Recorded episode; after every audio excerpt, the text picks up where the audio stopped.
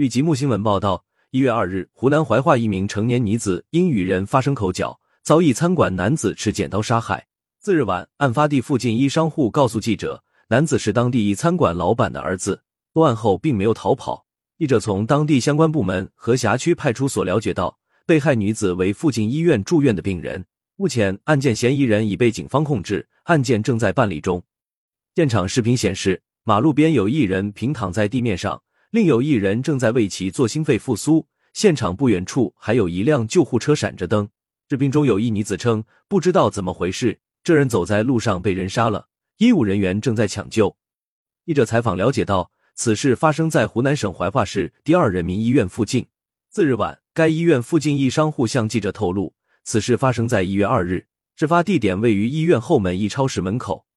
附近另一名商户告诉记者，他的朋友目睹了事发现场。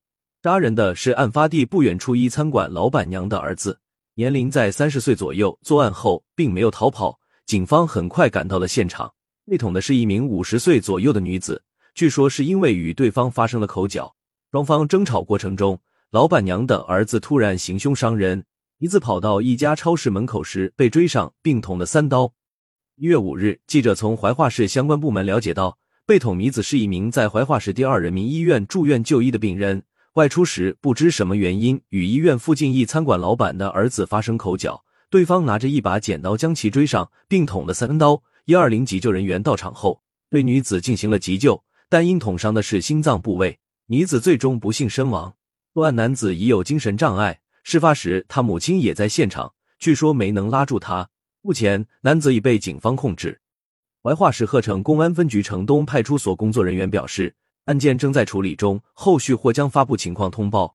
感谢收听《羊城晚报》广东头条，喜马拉雅语音合成技术，让您听见更多好声音。